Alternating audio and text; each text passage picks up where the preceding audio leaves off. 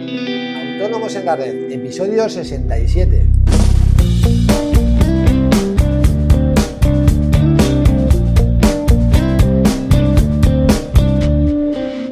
Muy buenos días a todos y bienvenidos un día más, hoy martes 15 de diciembre, a Autónomos en la Red, el podcast en el que hablamos de todos aquellos temas que nos interesan a los autónomos, desde IVA, IRPF, financiación, seguros sociales, etc. Hoy, tal como os dije ayer, vamos a retomar el tema de la prevención de riesgos laborales, en concreto en el caso de los autónomos concurrentes.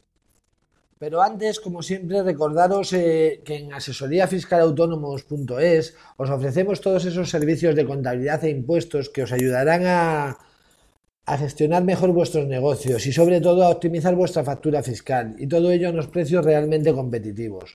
Toda la información la tenéis en la web, eh, repito, asesoríafiscalautónomos.es. Cualquier duda sobre nuestros servicios, dudas fiscales, dudas de seguros sociales, sugerencias para nuestros podcasts, en fin, eh, cualquier tipo de cosa que me queráis contar, podéis enviármelo a través del formulario de contacto de la página e intentaré contestaros lo antes posible. Eh, lo primero que vamos a hacer es recordar a qué nos referimos con autónomo concurrente. A efectos de la Ley de Prevención de Riesgos Laborales, un autónomo concurrente es aquel que comparte centro de trabajo con otras empresas o trabajadores de otras empresas. Si estamos en este caso, debemos cumplir con el artículo 24 de la ley, que dicho de forma sencilla, nos impone el deber de cooperación en materia de prevención de riesgos laborales. Para ello estamos obligados a coordinar las actividades empresariales de manera que, estaremos obligados a informar a las empresas con las que se comparte el centro de trabajo de los riesgos derivados de nuestra actividad y que puedan afectar a los trabajadores de las otras empresas, así como de las medidas preventivas a aplicar. La manera de saber cuáles son los riesgos de nuestra actividad, evidentemente, es mediante una evaluación de riesgos laborales.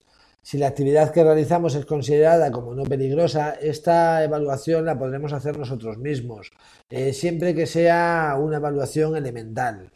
Eh, tengamos la formación mínima de nivel básico en prevención de riesgos laborales, que es un curso de 30 horas, y cumplamos los requisitos que establece el Real Decreto 39-1997 que básicamente es tener una formación profesional o académica que, capacite para responsabilidades similares o bien acreditar una experiencia no inferior a dos años en cargos de responsabilidad similar. Eh, si la actividad es considerada peligrosa, eh, si es una evaluación elemental, podremos seguir efectuándola nosotros, siempre que tengamos la formación mínima de nivel básico en prevención de riesgos laborales, que en este caso es un curso de 50 horas. Si la evaluación no es elemental, la cosa se complica bastante, por lo que mi recomendación es que, sobre todo en estos casos, recurráis a un servicio de prevención ajeno. Por supuesto, el servicio de prevención ajeno puede encargarse de las evaluaciones elementales, en caso de que no dispongáis de la formación adecuada, el tiempo necesario para hacerlo o las ganas simplemente. Desde luego, y, os lo digo por experiencia, es mucho mejor contratar un servicio de prevención ajeno y dejarse de líos.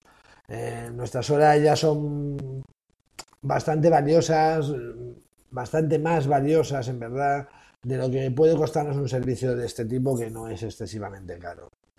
Eh, me gustaría destacar que, aunque la ley no exige que el empresario pida un certificado de actitud a los trabajadores autónomos, la realidad nos muestra que en la mayoría de casos, sobre todo en la construcción, los empresarios lo exigen a los autónomos que subcontratan, de manera que se acredite que nuestro estado de salud es compatible con las actividades que vamos a realizar, además de en ocasiones un certificado de formación en prevención de riesgos laborales y la correspondiente evaluación de riesgos. Recordad que, como ya dijimos ayer, la ley de prevención de riesgos laborales es una ley de mínimos, por lo que todo lo que vaya por encima es admisible. Y bueno, esto es todo por hoy. Espero que estos dos episodios os hayan ayudado un poco a comprender cuándo nos afecta la ley de prevención de riesgos laborales y cómo debemos cumplir con ella.